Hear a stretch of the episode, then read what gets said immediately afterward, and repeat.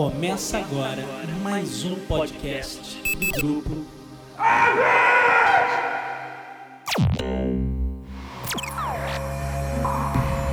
Set a course for the neutral zone. Warning, we have entered neutral zone. Warning, we have entered neutral zone. Olá pessoal, este é o Zona Neutra, o podcast muito além da imaginação. O episódio dessa semana é todo mutante. Eu vou falar sobre X-Men Apocalypse, juntamente com um convidado muito especial, Roberto Sadovski, meu ex-editor da época da revista 7 e que hoje está no UOL. Cara, eu e ele somos fãs dos mutantes desde moleques. E a gente cobriu a saga no cinema também desde o primeiro filme, lá em 2000. Então a gente vai dar as nossas opiniões sobre o X-Men Apocalypse e também sobre os capítulos anteriores. Além também de falar sobre a marca de 10 bilhões de dólares alcançados pelo somatório de todos os filmes da Marvel do universo cinematográfico Marvel.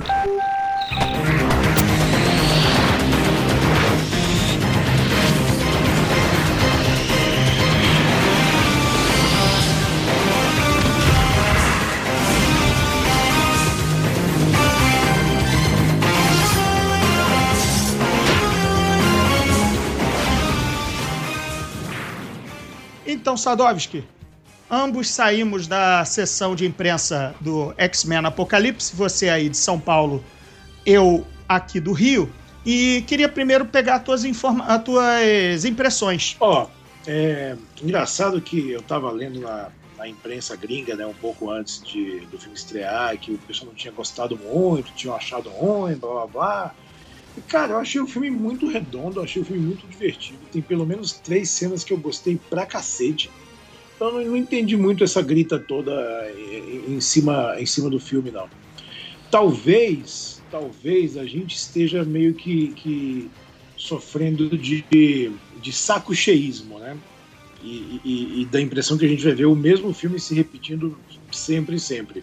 Mas eu achei que Apocalipse meio que fugiu de algumas armadilhas e meio que, que, que foi um, um, um, um, dedo na cara, um dedo em riste do Brian Singer pro, pro Tom Rothman, né? Que lá atrás, em, no final dos anos 90, quando ele estava planejando o primeiro X-Men, o, o, Tom Rothman, que era o presidente da Fox na época, ele falou: é, não quero saber de quadrinhos aqui, né? Esse negócio de quadrinhos não vende, a gente viu que Batman e Robin foi uma cagada, então vamos fazer esse filme, mas vamos tirar tudo que possa lembrar história em quadrinho, roupa colorida, é, nessa parada aí. E o Apocalipse é o contrário, né? Ele é muito mais colorido, muito mais excêntrico e muito mais gibi do que qualquer outro X-Men que a gente tenha visto até hoje. Mas você falou de um saco cheísmo, né? De um possível saco cheio diante do da, da fórmula X-Men de, de fazer filmes. Mas também não seria um pouco da ressaca do soberbo, excepcional e outras hipérboles e elogios Capitão América Guerra Civil, que é obviamente outra criatura, mas à luz, à luz dela, você sair de Capitão América, aguentar mais uma farofada do, do X-Men do Brian Singer, não foi isso também o Bach? Eu acho que a comparação é inevitável e, e, e Guerra Civil, obviamente, é um filme superior. Mas é, eu acho que o pessoal tava de bode já no trailer do Apocalipse, sabe? Tipo, cidade sendo destruída, é, é, é destruição global tal. Então você olhou, eu vi, eu mesmo vi aqui no trailer e fiquei, mano, de novo isso, né? Acho mais que... uma ponte destruída. O Magneto já fez isso no. Mais uma ponte, mais um monte de coisa. Só que você vê o filme, quando você vê a coisa dentro do contexto, você vê que esse não é o foco. Aí dá, dá para você falar, ah, então não era bem isso. É, a pegada era um pouco diferente. É, Ou seja, o marketing deu um tiro no pé? O marketing às vezes dá tiro no pé total. Olha o caso de Caça Fantasma, que eles, eles, eles colocaram no trailer uma informação que é irreal. Que, que você lembra do trailer, esse trailer de Caça Fantasma? Tipo, há 30 anos, quatro amigos salvaram o mundo. Isso, exatamente. E, e, dá de cara a impressão que é uma continuação, e não é. Então, até, até a própria Melissa McCarthy falou, né? Eu não entendi quando eu vi o trailer, tipo, há 30 anos, quatro amigos salvaram o mundo, e agora uma nova equipe, tipo, não tem nova equipe, não é, não tem nada a ver com o anterior. Então, às vezes, o marketing dá uma, dá uma escorregada. Você lembra do começo da campanha de X-Men é, é, primeira classe? Sim, sim. A gente viu aqueles primeiros posters, eu só, eu só tinha vontade de enfiar a cabeça num buraco e falar: não, mano, isso não vai pra lugar nenhum. É, eram os recortes do rosto de um sobre o rosto do outro, não é? Então, é uma coisa cafona, brega pra cacete. E a gente viu quando o filme saiu que é um filmaço, né? É, o Primeira Classe continua na retomada dos X-Men, né, muito superior aos dois capítulos que, que seguiram. Quer oh. dizer, na verdade, muito superior à retomada também do Brian Singer à série, né, a, a, a, assinatura, a cadeira de diretor. Eu já discordo de você. Eu gosto, de, eu gosto mais de Dias do Futuro Esquecido do que de Primeira Classe. Hum, eu, é, não, eu, é. eu, acho um filme mais redondo, ah. eu acho um filme mais esperto até. Eu acho que pegou a, a a ideia do primeira classe e expandiu para complicar a coisa nesse negócio de viagem no tempo, mas ao mesmo tempo que, que, que consertou um monte de, de, de, baba e limpou a cronologia dos filmes. Então eu acho que isso, que isso funcionou, funcionou bem. Até porque a ideia do, do primeira classe já é do Brian. É, o que me, o que me incomoda, na, deixa, eu, deixa eu colocar em, em, em boas palavras, assim, é que a, a dependência da Jennifer Lawrence, porque ela estourou logo após o primeira classe ao entrar nos Jogos Vorazes, entendeu? Me incomoda muito nesses dois últimos filmes, ainda que no segundo, quer dizer, no Dias do Futuro Esquecido, era até justificável, visto que a trama no original do gibi sempre foi a mística assassinar o senador Robert Kelly, aquela história toda, né, ou o presidente, enfim, ela ia assassinar alguém, então ela teria um foco, né, teria motivo, mas sabe, carregá-la como líder dos X-Men. É, tudo bem, também o Primeira Classe é, postulou que ela é uma das fundadoras, porque morava com o Xavier pequenininha. Me incomoda essa dependência extrema em cima da Jennifer Lawrence, mas beleza, é um problema meu. Assim, a história tenta levar isso adiante da melhor maneira possível. Mas, cara, é muita repetição de ideia. E, e, e nesse, nesse filme, então, no, no Apocalipse a, as coisas acontecem muito porque tem que acontecer. O roteiro. O roteiro faz acontecer porque, bem, a história tem que ir para tal caminho e não vai ter muita. Não tem muita lógica. A gente não vai explicar muito por que ele tem que ir para esse caminho. Por exemplo, a Mística sabe exatamente onde tá todos os personagens. Ela, ela a percepção, não, o Magneto é o problema. Ah, não, o Magneto está sofrendo. Ah, não, o Magneto está em tal lugar, vamos até ele. Aí depois, não, é o Xavier que foi até tal lugar, vamos até ele. Sabe, Aonde? Ela está lendo o roteiro, ela está algumas páginas adiante. Eu, eu, eu, eu, não tenho essa mesma leitura que você. Eu acho que, que ela, ela, ela passou uma década aí, né? Eu vou te falar qual é o meu problema daqui a pouco. Mas é, eu acho que ela, é, é, ela fez um trabalho mais de, de, de, de, James Bond nesse, nesse, nesse tempo todo, né? Dá a entender que ela está meio que, que correndo o mundo para soltar mutantes que estão sendo oprimidos. E mas aí é que tá. Dar a entender. Não, não, não, é. Ela fala isso. Ela fala, mas sabe, é, sabe o show, don't tell, sabe? É, tudo bem, ela foi ajudar. No início do filme, abre ela tentando ajudar o, o noturno. Por que não ajudou o, o anjo, entendeu? Sabe? É tipo, por quê? Sabe? Ah, porque ele vai ser um malzinho e o outro vai ser bonzinho. Por isso, sabe? O, é, é, isso, é forçação, entendeu? Ah, olha, como o anjo vai ser um arcanjo, ela vai salvar só um, apesar de ter possibilidade. Ela possivelmente, naquele momento, podia salvar os dois, ou tentar ajudar os dois, sabe? Porque de, um, não o outro. De novo, eu, eu, não, eu não sei se eu concordo contigo aí, porque na, na composição da cena, ela entra pra salvar, ela entra pra salvar e não diz nominalmente quem mas ela salva quem tá perto, porque o anjo vai embora, mano. O anjo sobe lá e, se manda, ela não tá atrás dele. Ela salva quem tá na mão. E ela fala isso pro Xavier, né? Eu salvo quem eu consigo. Você acha que tá tudo bem? Não tá. Eu tô tentando resolver a parada do meu jeito e eu salvo quem eu posso. Eu entendo o que você quer dizer, dessa dependência um, um pouco da, da Jennifer Lawrence. E é claro, filmes obedecem é, um mercado também, né? A gente pode argumentar que, que o universo Marvel é, tá tá calcado em cima do Robert Downey Jr., o que não é um exagero, porque, porque tá. Mas é, eu acho que eles tentam fazer com que a coisa, com que a coisa flua e que não vire o show da Jenny. Então eu, eu, fico, eu, fico, eu fico tranquilo em relação a isso. É, e eu não tenho problema em ela ser uma, uma, uma figura central, porque eu não tenho uma, como que eu posso dizer, uma fidelidade ao gibi. Eu acho que o gibi é uma inspiração e tem que partir é, é, com ideias novas em cima dele quando, quando, quando é o caso. Porque assim, até hoje a gente não teve um ciclope do, dos quadrinhos no cinema, certo? Uhum. E o anjo, coitado, é a segunda vez que ele aparece e até hoje a gente não viu o anjo também nos cinemas. É muito personagem, pra gente que conhece quadrinhos desde sempre, é, querer que eles funcionem do jeito que a gente espera. Eles não Sim. vão funcionar, porque não, não, não tem muito jeito. Mas eu acho que o Brian Singer ele tá sempre correndo atrás de prejuízos de não ter tido um planejamento desde o início. Ou mesmo agora, que ele podia ter planejado. Eu acho que agora que Porque, ele por tá- exemplo, os Vingadores foram planejados para ser aqueles. E a gente sabe que tem Vingador capaz de encher um Maracanã e um Morumbi. Entendeu? E né, Doutor Druida. Essas- mas, são- mas são planejamentos diferentes de empresas diferentes também. Justo, O, o justo. Singer saiu da série por um tempo, é, ele saiu brigado com o Tom Rothman também da Fox, ele voltou depois via Fox TV, então teve todo um obama para poder ver onde iria se posicionar e posicionar a carreira dele. Aparentemente, agora ele tá tipo, estou firme no comando do- dos X-Men.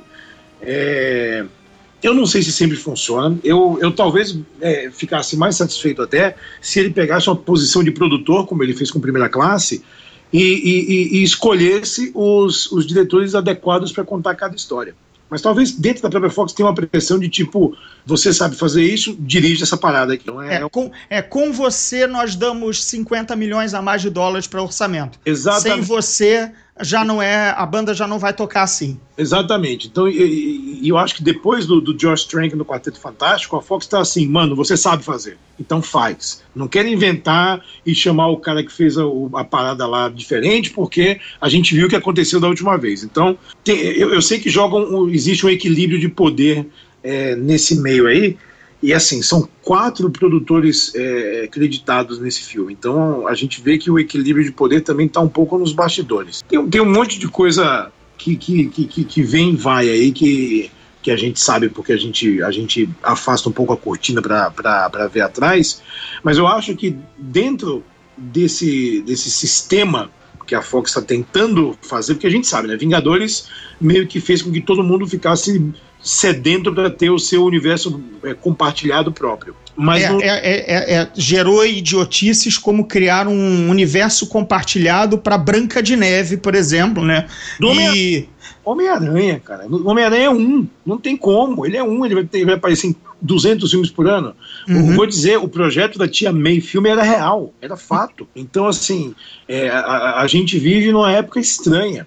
Que tem coisas muito boas, como o universo Marvel, que é coeso e funciona. E Deus sabe como ele funcionou bem, mas ele funciona.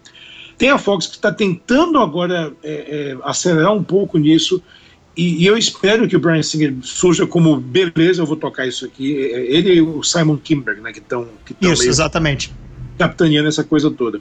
E tem o, tem o resto, tem os, os monstros da Universal, tem a DC. É, tem o Godzilla e King Kong, que vai ser o universo compartilhado. Sabe que o, o King Kong tem 15 metros e o, e o Godzilla tem 150. É a eu briga. tô muito é- curioso para ver. Ah, é, vai ser só vai durar um pouquinho mais do que é, Godzilla versus Bambi, mas ainda assim é uma boa pisoteada, uma boa joelhada. Pra ver como é que eles vão resolver isso aí. É, exatamente, entendeu? Vai, vai virar um macaco atômico, vai, vai ser alguma coisa, mas a gente já estamos digressing, estamos fugindo do, do trilho. Como a gente sempre faz, né, velho? Normal, né? Daqui a pouco a gente tá falando de Conan, apesar de ser X-Men o tema, né? Conan é um universo compartilhado, hein, lá do, do Robert Howard. Cool. É, porque tem Sônia, tem.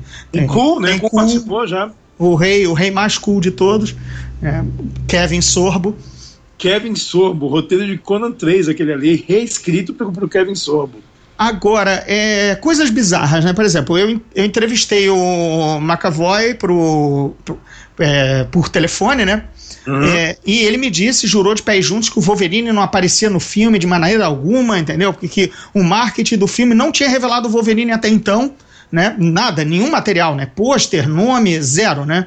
E aí, de repente, aquele penúltimo, aquele último, último do trailer, assim, fechando o caixão, já aparece as garras. Sim. Aí eu, pô, sério? Pô, Mas eu- precisava, né? Porque Mas- a- ia ser a puta surpresa, entendeu? Mas eu, eu posso argumentar que Wolverine não tá no filme, né? É, nossa senhora, vamos, vamos, vai, vai, vai, vai. Wolverine não tá no filme. Quem tá no filme é a Arma X. Ai, tá bom, é, é, é o Deadpool, né, também, né? É, qualquer coisa é arma tô X ali. errado ou tô certo? Não, está erradíssimo, né? É óbvio que é o homem, né? É óbvio que o baixinho que não é o baixinho, né? Eu acho que essas coisas não, elas não parecem acidentais. Eu gosto quando as peças do quebra-cabeça começam a cair no lugar e você começa a ver uma nova linha do tempo ser traçada com algumas diferenças da história que a gente já conhece. É, eu vejo um problema nessa história de pular a cada filme passa 10 anos, sendo que o. É, esse, esse é o problema que eu ia levantar agora. Pois é, né? Porque o. Tá, assim, Moira McTarget, Michael Fassbender, tá todo mundo com a mesma cara de 5 anos atrás, né? É, mas passaram 20. Porque, é, inclusive, o, o, o McAvoy fala é, que a Moira não mudou nada, né? Nossa, ela tá linda, não mudou nada. E eu assim, aham. É, colocaram três pés de galinha nela que até, a, até o pessoal da maquiagem da novela das seis consegue fazer, né? É, e, e- e bola pra frente, né? Compra, compra, esse, compra esse barulho aí, né? Pois é, eu, eu, eu, eu tava pensando nesse negócio da linha do tempo, né? Porque se o próximo filme se, se passar nos anos 90, é, eu não sei se eles conseguem manter o McAvoy ou o Nicholas Hoult ou, ou sei lá.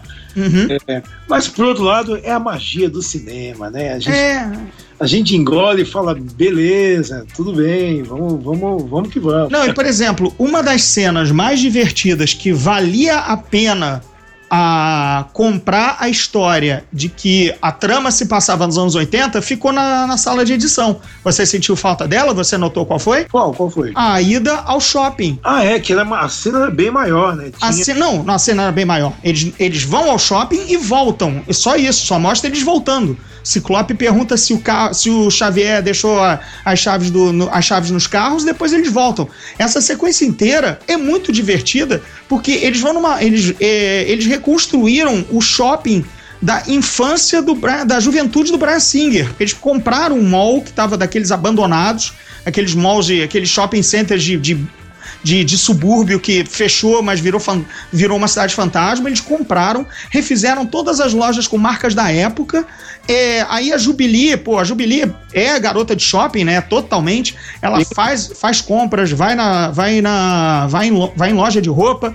E o Ciclope leva a Jean Grey, ou Jean Grey, como vocês preferirem, numa loja de vinil, né? O que se comprava na época, e ele saca um disco da Dazzler, a da Cristal. Sim. Cara, essa cena é do caralho, tem foto dela. divulgada. Tem foto de. Exato, essa cena foi divulgada. E de repente eu tava seco pra ver. Era uma, era uma das cenas que justificava o filme ser nos anos 80.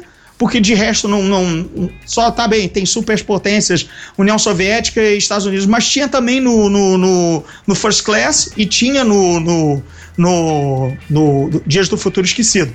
Então não, não fazia sentido, sabe? Jogar uma cena tão divertida. Ah, o filme tava muito mais longo. Cortava mais um CGI de ponte sendo desfeita, entendeu? Eu entendo, eu entendo que às vezes isso acontece, não, não muito raramente. O nego faz o filme, tem uma cena que ele adora, que custou uma grana, que ele acha legal. Na hora que monta a coisa, é, é a cena que dá uma desacelerada na coisa toda. Eu lembro que o, o Unbreakable, né, o Duro de Quebrar, O corpo fechado, né? corpo fechado, Duro de Quebrar, né?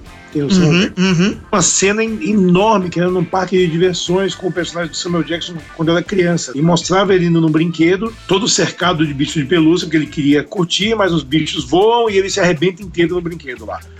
E era uma cena importante para você entender mais qual era a, a- a biologia do personagem. E cortaram essa cena, que era enorme. E o, motivo foi esse: a gente montou a cena, a gente viu o filme e ela não, não andava, não funcionava. Então são decisões difíceis que, que acontecem. É, mas é uma, é, nesse caso é realmente uma pena, porque ele Claro. ancora o filme nos anos 80.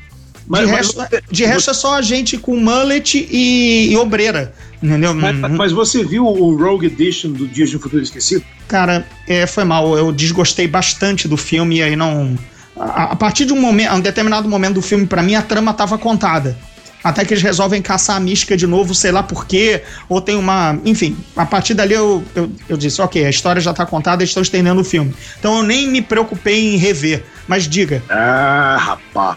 Existe uma versão com a Anna Paquin fazendo a vampira e é assim gigante, porque é, é, tem aquela coisa do, do, do, Logan, ele, ele quase volta, ele tira as garras e ele fura a, a Kitty Pryde, né? A, uhum. a Ellen Page.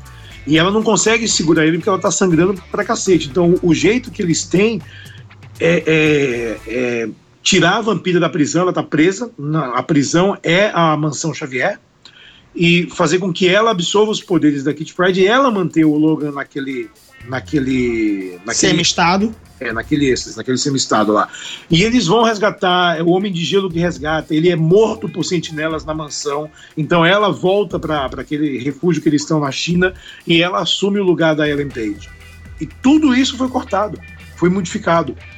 Então, é, é, às vezes acontece, às vezes acontece de você colocar uma cena enorme que na hora eles mudam de ideia. Então eu acredito que mais pra frente, quando o filme sair em Blu-ray, é, eles devem fazer uma versão tipo. É, 80s Edition, exato. É, é, alguma, alguma coisa mais assim. Até porque eu queria ver as pessoas reagindo ao noturno, uhum. que, que, vai ao shopping como noturno. Ele não Sim. usa um, um indutor de imagens para poder ficar parecendo humano, ele vai de boa. E é, eu queria ver isso. Uma coisa bacana desse filme é pegar o espírito dos, dos X-Men nos anos 80, o gibi né? Que era aquela época que eles a, a Marvel também tinha parado com aquela perseguição exacerbada aos mutantes, né? E eles dava a impressão de que a sociedade estava assimilando, tanto é que eles participam de guerras secretas. É quando os X-Men passam a fazer mais, integrar um pouco mais o universo Marvel, Sim. né? E não ser só o cantinho mutante e eternamente é, perseguidos e preconceito. Sempre teve, porque era, é um motor dos X-Men, né? Mas nos anos 80 parecia que estava tudo bem. Tinha há várias cenas da, da Rogue, da Jean Grey indo ao, ao shopping, a Aurora com eles, entendeu? Inclusive virou uma coisa recorrente até hoje, né? Tipo, Girls Night Out. A gente vai só a mulherada fazer compra no shopping. Até hoje eles, eles têm histórias assim. Isso, mas isso nasceu nos gibis dos anos 80. Acho que era até o, era o Paul Smith ou já o João Romita desenhando, alguma coisa assim. Não era o John Byrne, não. Era imediatamente pós John Byrne na minha, na minha memória de Marvete dos anos é, 80. Eu é, acho que era isso. Uma, uma, uma, coisa que eu, que eu, eu vou levantar para você, ver se você responde para mim. Os X-Men são perseguidos pela humanidade porque eles são mutantes, certo? Justo. Quem é que sabe que o Homem-Aranha não é um mutante, ou o Hulk não é um mutante, ou qualquer Isso sempre outro foi péssimo na Marvel, né? poderoso não é mutante também. Como é que eles sabem que esses são e os outros não são? Tipo, o Quarteto Fantástico tá lá, quem disse que não são todos mutantes também? É, esse sempre foi o pé de barro, e justamente por isso que a gente enxergava o, quando o, os mutantes como um universo paralelo da Marvel, especialmente quando eles não se misturavam, né? Que, ah, beleza, estão lá naquele mundinho deles. Quando, quando interagia é que isso grita, saltava aos olhos, né? Por, por, isso que eu acho, eu acho, eu acho curioso esse negócio da, dos X-Men ainda tá na Fox e muita gente fala, ah, vai ser legal quando a Marvel pegar. Eu fico pensando, cara, faz todo sentido a Marvel fazer um acordo e pegar o Quarteto Fantástico de volta. Eu acho que faz todo sentido. Existe uma maneira de integrar o Quarteto Fantástico a esse universo cinematográfico Marvel de uma forma que funcione e de uma forma que eles é, sejam os exploradores, aventureiros de uma família que eles sempre foram nos quadrinhos, né? Uhum. E, e, adultos, e adultos. Adultos, sem essas maluquices que eles, Não, eles tem, tem que ser um quarentão, cinquentão Reed Richards para fazer páreo com o, o, o Tony Stark do, do, do, Robert Downey, entendeu? Sabe que eu fiz uma sugestão pro, pro produtor de X-Men, né, que também produziu o Quarteto Fantástico, e ele falou, cara, vou, vou falar com o Feig, posso? Pode. Uhum. Eu, eu, eu, dei uma sugestão que, que já teria o Quarteto Fantástico inserido no universo Marvel. Uhum. Quer que eu fale? Pode dizer, é, o espaço é teu. nunca, vai, nunca vai acontecer mesmo. Então, a, a, a, sugestão que eu fiz é a seguinte: é, a, toda a, a, viagem do Richards, tudo aquilo já aconteceu. E quando eles voltaram para a Terra, eles tinham um acordo com a Shield para poder continuar desenvolvendo tecnologia para eles, ao mesmo tempo que eles, que eles é, financiam a pesquisa do Reed para curar eles dessa, dessa, dessa situação, porque ele quer curar o coisa, né? Uhum. E quando todo mundo sai da Terra na Guerra do Infinito, parte 2, e o Toupeira ataca, o quarteto é forçado a se revelar. Ou seja, eles sempre estiveram lá. Uhum. Mas isso seria uma forma um pouco mais orgânica. É como o Doutor Estranho, né? Ele já tá lá. Sim, ele foi já citado, existe. né? É, o filme vai ter um flashback, provavelmente vai ser tipo. Acho que eu, eu chuto que a montagem vai ser alguma coisa atual, com um flashback de como ele chegou lá. É, mas ele já estava lá, o que eu acho muito bom, né? A Marvel tirar da frente a origem quando, quando puder tirar da frente. Não, veja bem que o, o cara, melhor introdução no, no Guerra Civil foi o Pantera Negra. Absol- Eu tô louco pra ver o filme do Pantera Negra. Louco. Eu também achei incrível. Achei Louco. incrível. Eu nunca dei uma unha um, lascada pelo Pantera Negra. De repente, eu estou louco pra ver o filme do Pantera Negra. Ou seja, alguém acertou muito ali. O quanto mais eu ouço desse filme, mais eu quero ver, né? Mas só pra amarrar a coisa, eu consigo ver o quarteto no universo cinematográfico da Marvel, mas eu não consigo ver os X-Men. Não, não dá. É mesmo, mas eu também. Eu, eu não vejo nem no mundo dos gibis. Quando entra, sempre quando o X-Men entrou na parada, eu disse. Era o mesmo problema que eu tenho, que você falou, eu tenho. Gente, a Jean Grey é vista e perseguida na rua, por quê? O noturno vá lá. A outra é uma ruivaça. Qual o problema dela, entendeu? Não, ela, ela é freak, ela não sei o que. Tipo, é não, mano. É uma gata ruim. Caralho, gente, é uma supermodel, entendeu? Todas as ex-woman são supermodels, elas são perseguidas por quê? Ah, o noturno, beleza, o noturno seria tão perseguido quanto o coisa. Então por que, que o coisa não é, É o visto como mutante? O coisa é o ídolo das multidões, né? É, Entendeu? Beleza. Então, é, nunca coube. Eu sempre li como um gibi separado. é, e eu, e é ótimo que esteja em outro estúdio e fique lá. O Brian Singer tem. Eu não, não digo que ele está acertando, eu acho os dois filmes o, bem fracos, mas ele está contando, ele está senhor daquele domínio, está contando as histórias que ele quer dentro do. sabendo o que faz, apesar de eu estar discordando. né? Vamos estar discordando no gerúndio. É, Concordar em discordar. Exatamente. Mas deixa ele lá, ele tá fazendo aquilo. Entendeu? É, já tentaram trocar a guarda, foi um, foi um, um desastre com o Brett Ratner, entendeu? É, ainda preferia que o Matthew Vaughn continuasse a, a toada do, do Primeira Classe. Podia não pular de década para década. Por sinal, eu vou fazer a defesa do Brett Ratner aqui, viu? Ah, seu amigo Brett Ratner. Eu não Ele acho. te convida pra mansão dele, aí tu acha que o cara é bom. Ele é gente boa. Tá. Mas não é isso. Eu não acho o filme esse desastre todo. Não acho mesmo. Eu acho que o- os fãs é, meio que blew out of proportion, sabe? Porque queriam ver uma história no cinema que ele contou de uma forma diferente.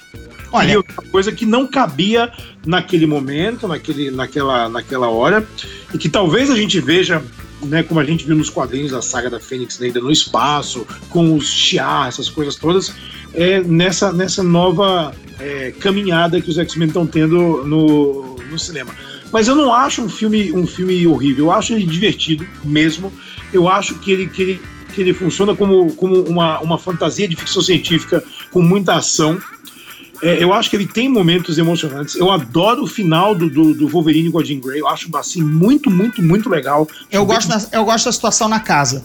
Eu Acho gosto. bem- a- o do combate na casa da Jean Grey é o que eu mais gosto no filme. Isso, esse eu sempre Curto revejo.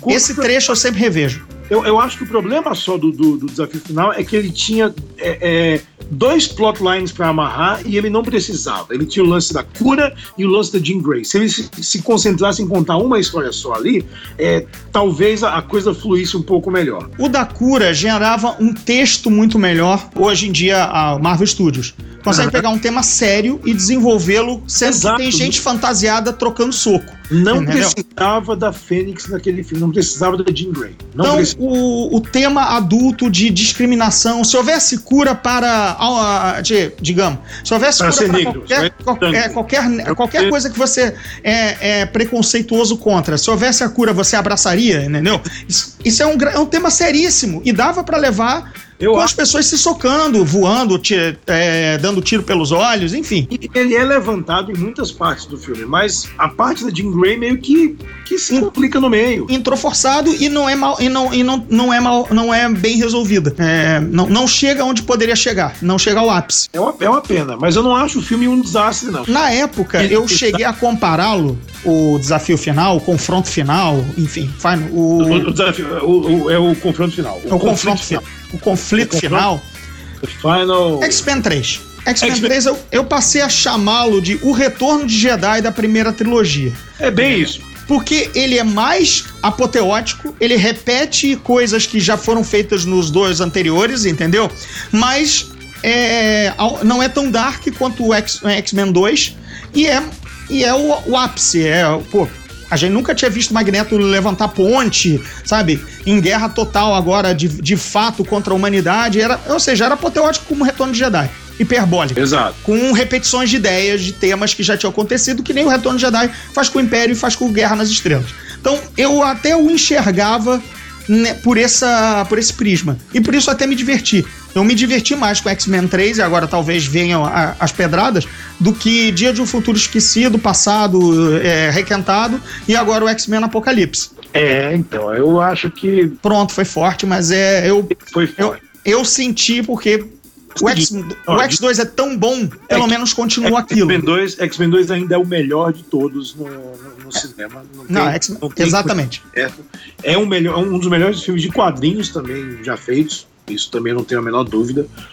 É, e, e é um hard act to follow, né? É difícil ali. É, e eles Mas- tentando. Mas eu, mas eu defendo total o do Futuro Esquecido e o Apocalipse, assim, sem, sem, sem, ser- sem ter medo de ser feliz. Eu acho que os filmes funcionam, funcionam bem melhor do que eu esperava. É, eu gosto do tema dos dois filmes, eu gosto do modo como ele conduz. E eu acho que o, o Brian Singer ele é, ele é meio apaixonado pelo mise-en-scène da coisa. Ele é apaixonado em, em- em- em- criar esse mundo. Às vezes, talvez ele não seja muito bom em conduzir esse mundo, mas ele tem paixão. E isso eu, eu, eu admiro. Acho que o único filme dos X-Men, de todos eles, que, que realmente não dá é o, é o X-Men Origins Wolverine, que eu acho que foi. Foi, foi o que você falou, foi quando o Brian Singer saiu de vez, foi um gerenciamento muito mal feito do estúdio ali, foi um diretor que não teve nenhum poder de, de, de tocar a coisa do jeito que ele achava que tinha que tocar. É, e não funcionou pra mim de, de, de forma alguma. Eu acho Você vê a questão, por exemplo, do Blob, né? O Blob aparece no X-Men Origins com Kevin Durant fazendo, né? É, um, um erro grotesco de tudo naquele, naquele filme. E ele agora volta a aparecer para olhares mais atentos no X-Men Apocalipse. Você ouviu É. no filme?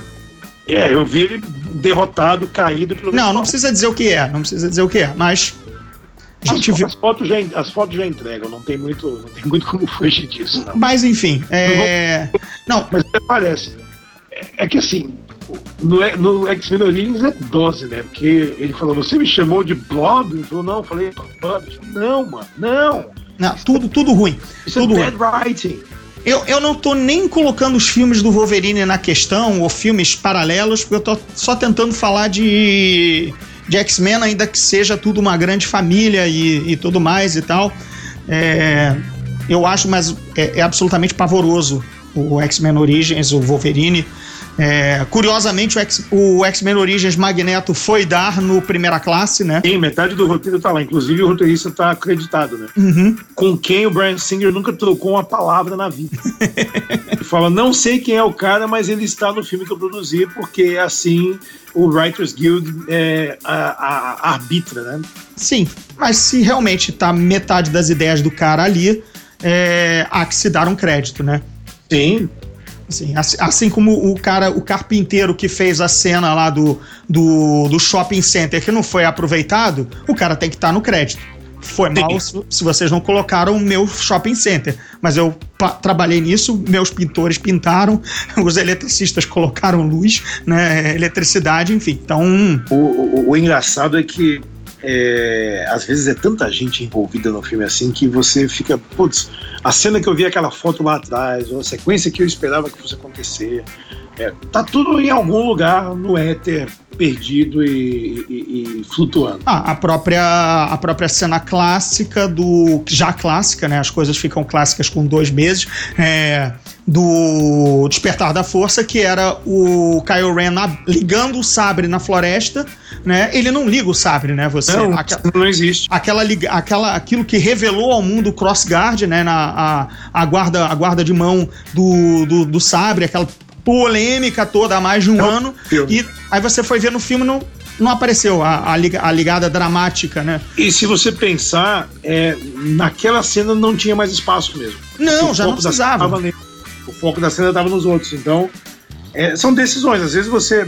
Quantas vezes a gente vê um trailer que, que, que a, a frase é falada com um tipo de ênfase e no filme é outro? O próprio, o próprio Capitão América Guerra Civil no trailer, quando o Stark fala é, eu queria socar esses seus dentes perfeitos, Uhum. no filme é, é uma outra tomada, é um outro É, take. exa- é o outro take, exatamente. É o take dos dois e não aquele por, por, por cima do ombro do capitão. Exato. Que é muito mais ameaçador, né? O cara parece que tava vindo pra cima do capitão numa discussão ferrenha que, tipo, bicho, é dali que vai nascer o quebra-pau. Né? Inclusive, o trailer de X-Men 3 é, tinha um plotline completamente diferente do que ficou no filme. É quando, quando os mutantes se juntam no final pra, pra, pra batalha, né? Que vai o Homem de Gelo, vai a Kit Pride e tal. O Wolverine ele não quer levar a molecada. Ele fala: Você tá pronto pra morrer? Você tá pronto pra ver ela morrer? Ele faz aquela coisa: Vocês não vão. E eles falam: A gente vai porque nós também somos X-Men.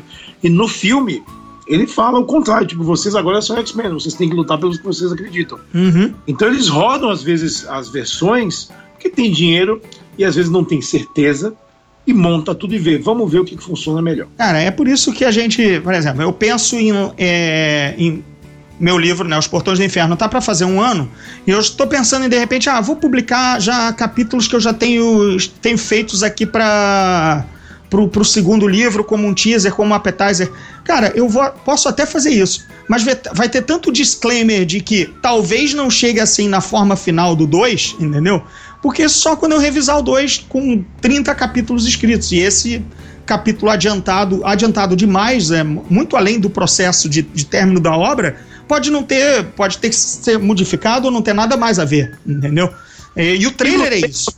E você conseguiu colocar seu livro na discussão do Zé? Ah, não, jabazinho, jabazinho leve, mas olha, foi a primeira vez no Zona Neutra aqui no podcast que eu até falo isso, mas é porque eu achei relevante, entendeu? Tem a ver com o que a gente estava comentando. Eu posso, eu posso dizer então que eu não gravei com você ontem porque eu estava revisando um roteiro que eu estou fazendo Doctoring e Rewrites, filme de terror brasileiro que em breve estará sendo filmado. O espaço é seu, amigo. Zona Neutra é dos amigos. Isso não tem problema nenhum. Aqui é melhor, diz- é melhor é, descaradamente dizer que é um jabá e uma autopromoção do que fingir que não é, porque aí é hipocrisia. Agora Entendeu? deixa, deixa, deixa eu levantar uma coisa. Você não acha legal esse lance de ter os stingers no final do filme, né? As cenas pós-créditos e pós-pós-créditos, deixando todo mundo dentro do cinema esperando alguma coisa acontecer e de repente acontece. Eu acho um barato isso. Eu, acho É, eu sou daqueles que nunca saiu de um, de um filme porque eu queria ver os, os créditos todos, porque eu queria decorar aqueles nomes que eu. de equipe técnica que, sei lá, porque é doente, cinéfilo doente, entendeu? É, né, o, o assistente do, do, do cara do efeito especial. Então eu Seja durei. Novo, né? Então é, é bom, é bom ficar. Sim. Não, e metade da sessão de imprensa, de imprensa, de imprensa não, porque era tudo bicão e, e, e, e- blog, e Nem, fanzine. nem me fale de sessão de imprensa hoje em dia. Mas enfim, a sessão de imprensa que tudo que, que, que o que tem menos a imprensa, é, metade foi embora do- dos créditos hoje. Enfim, né? E eu recomendo que fique todo mundo também pro final do X-Men, porque assim como no, no Dias do Futuro Esquecido, que teve a cena do Apocalipse, já tem cena para o próximo filme da, da, da, da, da série. O, o que, o que me faz é, é, ter a certeza que o Brian Singer realmente estendeu o dedo médio em riste para o Tom Rothman e falou: sim, querido, eu vou abraçar os gibis com gosto agora.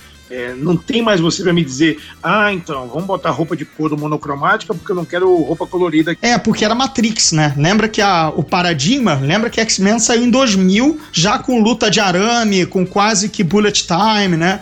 Toda aquela, todo aquele ranço do de Matrix ter reinventado a roda da ação em 99, imediatamente aquilo entrou dentro do X-Men 1, né? Do original, primeiro 1, né? O, o que foi bom, porque viabilizou o filme, né? Senão não ia, o filme não ia sair nunca. O filme não É, não, e tanto é que o, o, Brian Singer finalmente faz a cena de, de, de, de sala do perigo, né? Que ele tanto quis fazer naquela época e não deu pra fazer, né? Ele nunca, nunca conseguiu fazer. Não É, conseguiu. Não, não, não, não, não podemos comentar essas coisas também, né? Mas é, é, eu acho divertido ver, ver- porque também fotos já saíram, né? Eu acho divertido ver versões live action de alguns trajes clássicos e você olhar e falar, ó, algumas coisas funcionam assim, outras não. A, Marvel descobriu um milagre chamado texturas, né? Então, enche a sua roupa de texturas que, que elas vão funcionar bem. Já os X-Men descobriram os shoulder pads, né? É, Transforme seus personagens em, em jogadores de hockey, que eles vão funcionar também. É, a textura no universo Marvel de- de- é, desculpou o Colan, né? O, o Pantera Negra seria inviável com o colar, colar de ginástica, né? Aquele, E um colar de miçanga, né? e um colar de miçanga de, de quem faz quem faz é, humanas, né? Curso de humanas. É, o Demolidor, por sua parte, já no, na- no Netflix, mais uma produção Marvel, também tem textura beça, é só olhar em, em alta resolução as fotos e sim. várias plaquinhas pra ele aguentar tanta porrada que ele toma. Quer dizer, foi o caminho que a Marvel é, inventou pra, pra gente. no- Olha, o uniforme mais colante, mais parecido com o do Gibi, foi o do Capitão América no primeiro Vingadores. Sim, que foi tipo super-herói mesmo. Foi. Foi. Mais claro, mais, mais colorido. E o Homem-Aranha no Capitão América Guerra Civil. Isso. né, que, é, que é bem fiel e também é bem texturizado. Não chegou a ser o uniforme da Nike, como a gente brincava, do Andrew Garfield, né? Que, que era. Que era parecia, parecia, parecia neoprene de, de surfista, sei lá, era, era, era- já foi over demais, entendeu? Essa, essa- essas coisas que eu entendo, sabe? Tipo, vamos, vamos fazer um filme e deixar ele realista. Cara, o, o desgraçado anda pelas paredes, não é realista. Então não, não fica preocupado em, ah, mas tem que ser uma roupa que um, um- um moleque vai conseguir fazer. Não, mano, é só uma roupa. Damn it.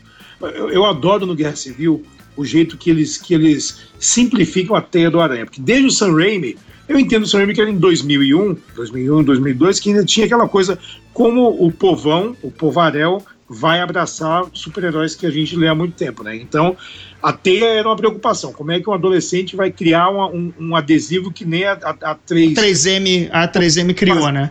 Então, no primeiro filme, era orgânico. Orgânico. Ok. Depois que era justo já se o cara, se o cara ganhou, a, a- se o cara escalava a parede, força Beleza, proporcional então- aranha, só teria que sair do cu. Mas beleza, entendeu? Tinha que disparar pela bunda. Nessa, nessa versão do, do Mark Webb, que é tudo muito realista, é, ele, não, ele, ele tem que roubar da, da- da- do, Osborne, né, da Oscorp, que é deles, não tem nada a ver com ele, né? Ele, Uhum. ele pega aquelas pastilhinhas lá. Ou seja, não tem Oscorp, mérito nenhum da genialidade do Peter Parker ali. Nenhum. Aí nesse, é, no Guerra Civil, eu acho brilhante, porque é, o Tony Stark olha e fala: essa teia aqui, quem faz? Eu. Acabou.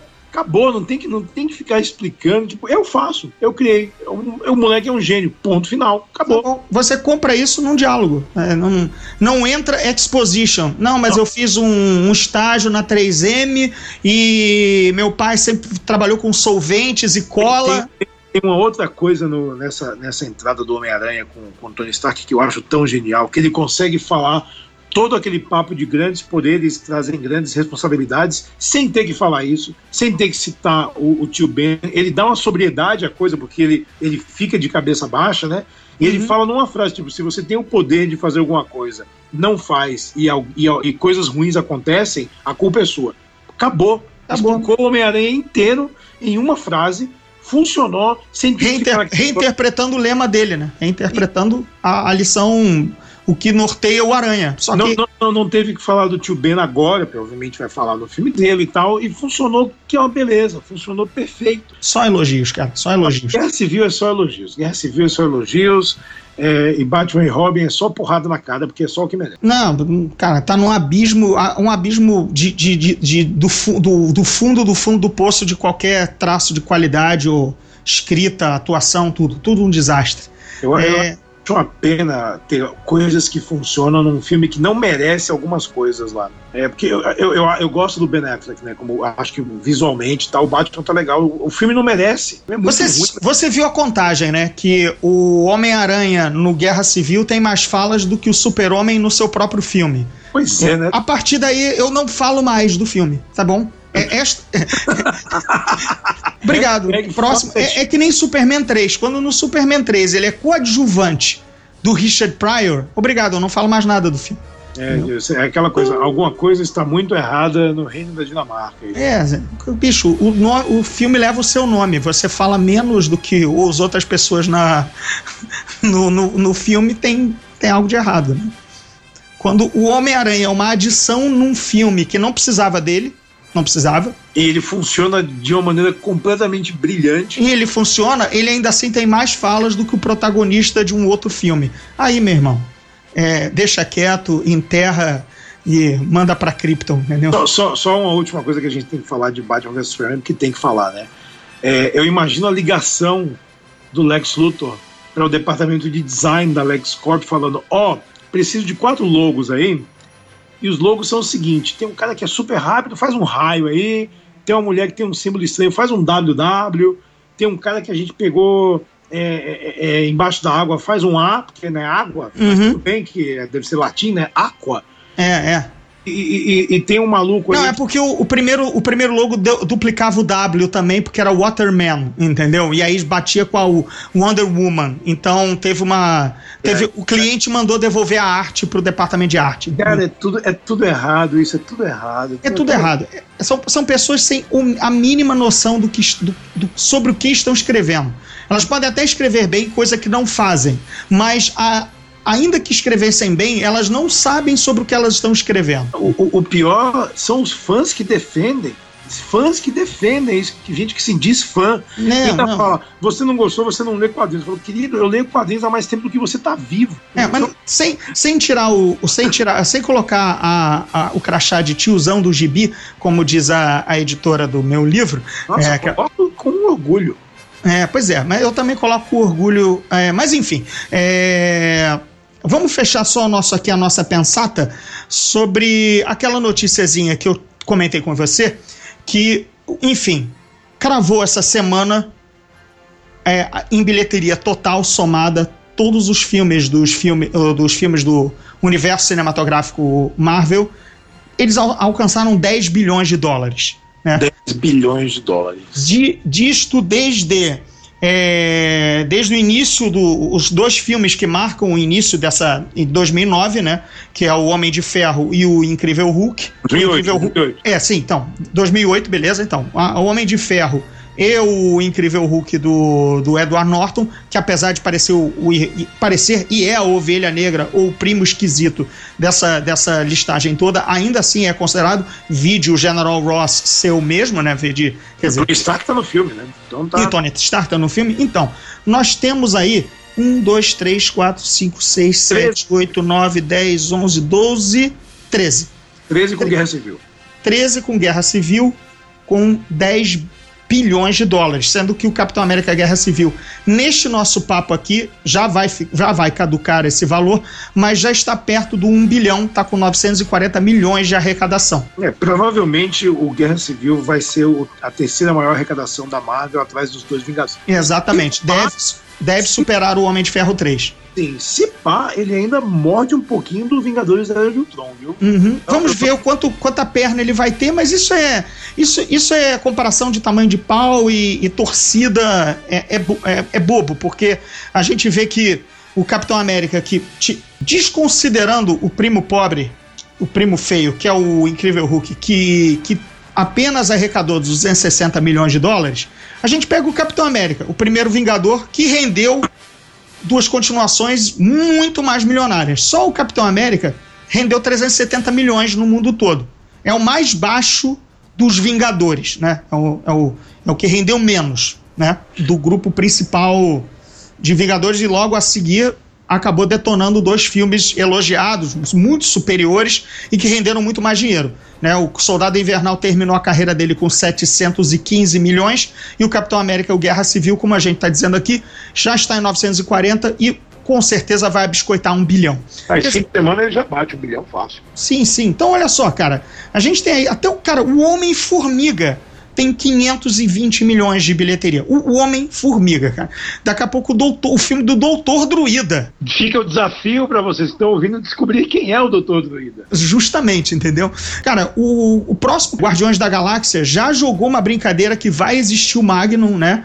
Que é o. Na brincadeira do diretor do James Gunn, é o, é o Nathan Fillion, né? Wonder Man. Wonder Man, pois é. Que alguns sites bazingueiros chamaram de Homem Maravilhoso, Homem Maravilha, né? Mas a gente, a gente... não é não jornalista de quarta classe, entendeu? A gente sabe que o, Wonder Man era o Magnum.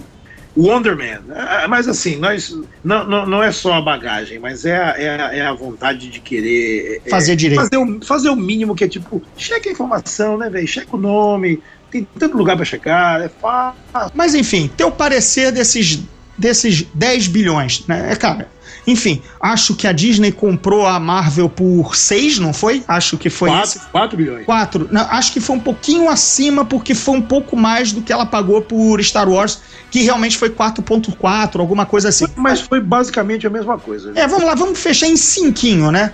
Foi um investimento assim, oi, né? Já, já, já. Não, deu... porque isso é bilheteria. Isso não é volta com camiseta, bonequinho, com desenho animado, com todo todo ancillary, né? Tudo à volta do, do que é a do que é a marca Marvel hoje para Disney, né? Eu tava desde o começo desse troço todo, né? Desde que começaram a fazer Homem de Ferro, tal, eu fui no set também.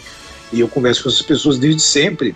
E eu lembro que eu falei com o Kevin Grevaux, que é roteirista de quadrinhos, escreveu para Marvel e fez Underworld né, no cinema. Ele também é ator, né? Ele é um dos lobisomens lá. Isso. Ele é, é o grandão, né? É o grandão ele... com vozeirão. É o grandão com vozeirão. Um cara, gente boa pra caramba tal. E ele comentou comigo uma vez, tipo, o, o, o melhor plano que você pode ter no cinema hoje é fazer um filme da Marvel. Porque você sabe que vai ampliar seu público absurdamente. Você sabe que você vai trabalhar num filme de qualidade e que tem o que dizer.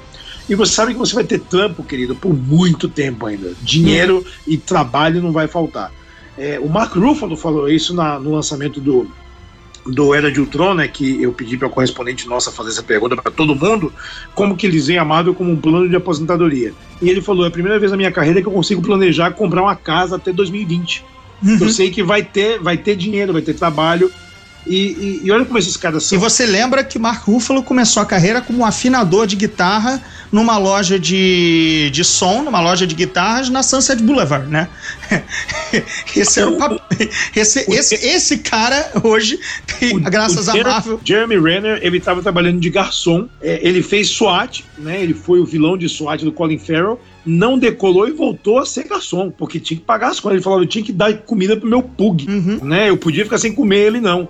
E aí, quando, quando veio o chamado de do Thor, né, que ele ia fazer a ponta lá como Clint Barton lá nos Vingadores, Exato. Depois, ele falou, tô dentro. Então, olha agora, Kate Blanchett vai fazer Thor. É, é, a gente vê Sharon Stone, talvez, entrando no Homem-Formiga. O que ia ser uhum. brilhante, né? Se ela fosse a, a Janet Van Dyne. Ia ser brilhante. Sim, é, sim. Kurt Russell tá em Guardiões da Galáxia 2. Então, é, pa parece assim um, um, um, sonho engraçado que a gente teve. Imagina a gente tendo essa conversa há 15 anos, velho. Cara, o Robert Redford, claro, o Robert Redford esse já tá. Está, cara, bicho, o que ele deve ter ganho no, no, no, no, trocadinho dele lá do Soldado Invernal deve ter dado mais do que os últimos 15 anos de carreira do Robert Redford. E, e ele, ele vai bancar Sundance por mais. até, até virar uma múmia, entendeu? Não, e ele não é um cara que sai de casa pra fazer um filme capenga. Não, não, não. Ele é um cara que olha e fala: eu vou entrar no projeto se for bom, se for uma coisa legal. Cara, e na boa, é. um dos melhores papéis da, dos, do, de uns, uns top 10 do Robert Redford tá o picareta do, do Alexander do, Pierce. Alexander Pierce tá, é, tá entre ali dos, dos 10 do Robert Redford com sem vergonha nenhuma do Soldado Invernal.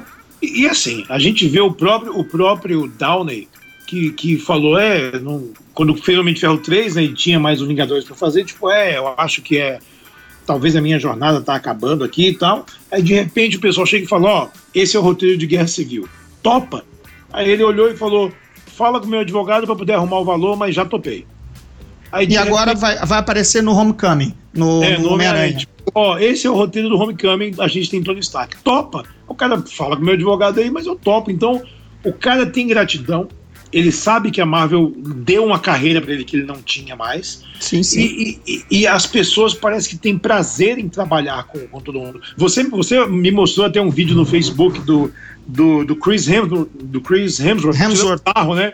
Tipo, fazendo flexão e dizendo, é, é, tá tendo essa confusão toda aí porque Thor não tá lá, eu não tô lá pra botar. É só, são heróis menores, eu, eu não saio de Asgard pra resolver é, né, é, é, roupa suja, né? É, picuinha desses caras. Então, você vê que todos eles, eles, eles têm um relacionamento que é incrível, né? No, no, no, no tapete vermelho do, do, do, Guerra Civil tava o Mark Ruffalo, tava o Chris Hemsworth, eles falam que que legal que o filme tá aqui, que daqui a pouco estamos todo, mundo- todo mundo junto, né? Todo mundo É de volta. porque, é, é porque no- o ouvinte não vai dar pra ver, mas tô fazendo aquele clássico mexendo um, abrindo o olho, abrindo o outro. Esse é irmão desse, né, amigo? Sim. Esse é muito burro, sabe? Esse é o teu plano de carreira, exatamente, é o teu plano de aposentadoria. Veste a camisa, porque, sabe, é, o fã vestiu a tua camisa, o estúdio vestiu a tua camisa. Não é hora de abandonar o barco ou, ser blazer. Não, não, isso é Não, só e, um e trabalho eles pra não mim. vão ser, eles não vão ser. Não, e não assim, vão. já se fala em filme solo da Viúva Negra. Eu consigo enxergar, tipo, um Jason Bourne legal com ela, sabe? Um filme de espionagem casca grossa, um filme de espionagem bacana, que ela tem que dizer assim, ó, isso aqui eu tenho que resolver que é meu. Tchau, fui resolver Bicho, sozinho. dá vontade de editar todas as cenas da viúva, não é porque a Scarlett Johansson é lindíssima e gostosa e tudo mais, não dá vontade de editar todas desses, desses todos os filmes que ela apareceu e montar já o, já dar um filme solo dela altamente curtível, entendeu? Senão, que- o que é o papel dela em Guerra Civil, né? Exatamente. Como é, como é incrível, ela tá do lado lá do Stark, porque ela, ela, ela, ela é shade, né? Ela já faz. Já, fez, já, já teve em todos os lados da equação. E ela sabe que não é a coisa certa fazer, mas é a coisa que se a gente não fizer, eles vão fazer por nós. Então, ela fala: vou jogar o jogo porque eu sei que eu vou conseguir fazer alguma coisa por fora. Ela sabe que o Capitão América não vai capitular, ela sabe disso. E naquela cena final, quando ele tá indo com, com o Bucky, embora que ela fala I'm gonna regret that, e, e para o Pantera Negra, você fala, é óbvio que ela ia fazer isso, porque é, é quem ela é. Tipo, se ela tiver que viver nas sombras, qual é a novidade pra ela, né? Ela vai fazer isso. Não, tanto é que ela é a única que não é presa no filme, né? Tá presa no final. É, ela atrai, ela tem a ceninha do Stark, o Stark joga. Vão vir pra cima de você. Sério, vão vir pra maior espiã do mundo. Né? É que nem é pegar, é tentar pegar o Nick Fury de calça riada e pegar a viúva negra de calça riada, entendeu? Vem aí que eu não tô nem aí pra vocês, não. Vem, É, exatamente, cara. vem fundo. Ah, ela, se bobear, ela já sabe. Ah, uma, uma pergunta pra, pra. Olha só, já estamos naquela uma horinha de, de, de bom papo. Renderia mais umas três. Oh. Você sabe que eu estou fechando a- as malas para ir para fazer Star Trek lá em Los Angeles. É o tema do próximo Zona Neutra. Já vou avisando aí aos ouvintes. Mas, para dar aquela fechadinha, é, a gente viu no trailer de. Aliás, nos créditos de Guerra Civil. Que o filme foi teve cenas no Brasil. Você sabe quais foram? Tem, Então diga. foram as cenas do em Wakanda. Claro do- que foram as cenas de Wakanda, porque não eram aquelas do aeroporto de, de, de Berlim, né? o que a gente tem é catarata, né? Então, É. se uma catarata, vai no Brasil. Indiana Jones precisava de uma catarata, Brasil. É, é, agora, Wakanda tem uma catarata legal, Brasil. Agora, foi é porque tá sobrando dinheiro, né? Porque aquela cena dura dois segundos, teu olho nem capta a catarata, porque a gente fica fixo na grande pantera negra, né? no, no grande ídolo, que é, obviamente é uma, é uma maquete, é, um- é uma miniatura ou algo, é algo digital. E aquela catarata podia ter sido feita no, no Macintosh de qualquer cara da indústria Light Magic, né? Mas por que não ir para o realismo, né? Por que não, né? Por que não ter uma tomada aérea no Brasil, né? Que pagou um, dois dias de sobrevoo de, aer- de helicóptero aqui, né? E, e pronto, já tem imagem composta para colocar no computador, né? Por, por sinal, eu, eu gostei do, da- do tapinha de luva de pelica que o, o Ryan Coogler deu na Ava Duvernay, né? Na, na diretora lá do, do, do Selma, né? Que ela ia fazer Pantera Negra e ela falou que não vai fazer porque ela não. Basicamente, ela não sabe jogar com a, com a galera. Ela quer fazer a coisa só dela e, ah, o filme tem que ser meu. Aí vai o Ryan Coogler, né? Que dirigiu Creed, que é um filme que eu adoro, achei Uhum. incrível Creed. Eu entrevistei, eu entrevistei ele e o Michael B. Jordan pra, no, no long lead do Creed. Também gosto muito do filme e gosto muito dele. E, e ele falou, vai ser o meu filme mais pessoal, ou seja, chupa. Eu tô na mala e vou fazer, vou fazer um filme pessoal, sim. Vou colocar afro-americano a rodo aqui, sim. Vou ah, chamar o Michael B. Jordan pro filme foi assim, mano. Não posso chamar o cara pra ser o Pantera Negra porque ele já tá escolhido, o Chadwick Boseman. Mas eu vou colocar meu brother em algum outro papel incrível aqui, porque deve ter papel bom a rodo. Lupita Nyong'o tá no filme também. E você viu que o gibi mais vendido de 2016 até agora é o Pantera Negra, né? Pois é. O que, que é isso? Reflexo de um, de um bom filme. Eu quis ler o gibi do, o novo gibi do Pantera Negra ao sair do, ao sair do, do, do filme. Um Quer bom dizer, filme, um bom planejamento, um bom desenvolvimento de personagem. Você percebe que, que o, o, o T'Challa não tá pra brincadeira. Ele é um casca grossa. Ele não tá nem aí pra diplomacia. não, ele, Ele, ele, ele posar em pose de gato, entendeu? Aquilo ali, eu mandei um caralho tão alto no cinema, assim. Não, ele dá, dá uma pirueta e cai que nem gato. Eu disse, puta. Ele é, ele, é, ele é um rei, né? Ele- assim, eu vou proteger os interesses do meu povo, não é da minha empresa. Ele é um, ele é um rei. Não, ele não tá nem aí pra nada. Não. Ele pode encarar qualquer um ali. O War Machine dizendo Your Highness pra ele foi. O capitão também, Foi cara, é outro bom. nível.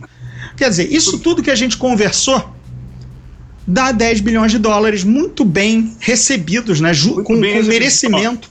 Doutor Estranho pode, pode esperar que vai ser, vai ser outra, outra paulada.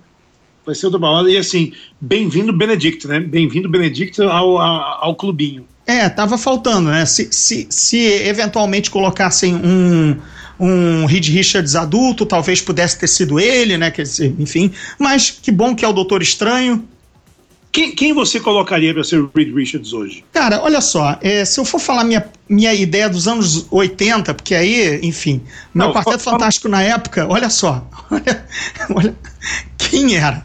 Era Richard Chamberlain como Senhor Fantástico, Michelle Pfeiffer como, como a Sue Storm, e cara, eu acho que era exatamente o Kevin Bacon como Lourinho, né, como Tocha Humana, cara. Esse, é, ah lá, ou seja, pós-Footloose, ou seja, esse era meu quarteto fantástico, e claro, um, um homem de borracha qualquer, porque na época era tudo de borracha, né? Co- Como, como, coisa. Hoje, cara, nesse agora, nesse estalo aqui, não me vem o nome. Você já tem, sei lá, um Vigo Mortas sem da vida, algo assim? Ó, tá- Você sabe que originalmente, quando o filme começou a ser planejado, antes do Team Story entrar na parada, quando ainda o Chris Columbus eh, desenvolvendo, eles queriam o Campbell Scott para ser o Reed Richards. Uhum. E eu, eu falo, pô, cara, tem a ver. É. Eu, eu, eu compro bem o Campbell Scott como, como Reed Richards. É, de sopetão assim, eu não, eu não consigo pensar. Eu diria tipo a Rachel McAdams para ser a Mulher Invisível, mas ela agora tá no, no Doutor Estranho, né? Então, é, this one é, não rola mais. Tem que, tem que pensar, mas eu, eu acho que tem, tem tanta gente boa aí. A Marvel é tão boa de escolher elenco, né? Ó- É. O, Tom Hiddleston, olha o Chris Hemsworth, olha o próprio, o próprio Chris Evans, que desacreditado, tipo, ah, já foi o Tocha Humana antes e tal. Não, Chris Evans é, é uma daquelas línguas mordidas, sabe? Assim, Total. que E eu, Eu- a eu vou- dele própria, a dele também, porque a gente conversava muito sobre isso. né? Eu, eu conversei com ele um monte na long lead do Capitão América. Então ele falava: eu não queria fazer esse filme. Eu tive que ser convencido pelos meus amigos, pelo Kevin Feige, porque eu falava: não vou fazer. Não, não, não, não, tem pra onde ir. E olha pra onde tem, né? E olha, e olha no que deu. Bem, Sadovski, vamos interromper, vamos na verdade, vamos encerrar. O tempo está passando, o tempo foi ótimo. Você sabe que você é vai ser convidado quanto mais Oi. presente aqui no Zona Neutra. Bem-vindo, obrigado pela participação. A zona é neutra. Galera, na semana que vem já vou fazendo encerramento por aqui. O especial é Star Trek direto de Los Angeles, falando tudo sobre Star Trek Day, que eu estou arrumando as malas e subindo no teletransporte para comemorar os 50 anos de Jornada nas Estrelas, junto com o velho elenco, o novo elenco. As, as promessas do evento são muito grandes. Eu espero que se cumpram e eu espero passar um pouquinho para vocês aqui no Zona Neutra. Sadovski, brigadão. Valeu pela participação. Tamo aí.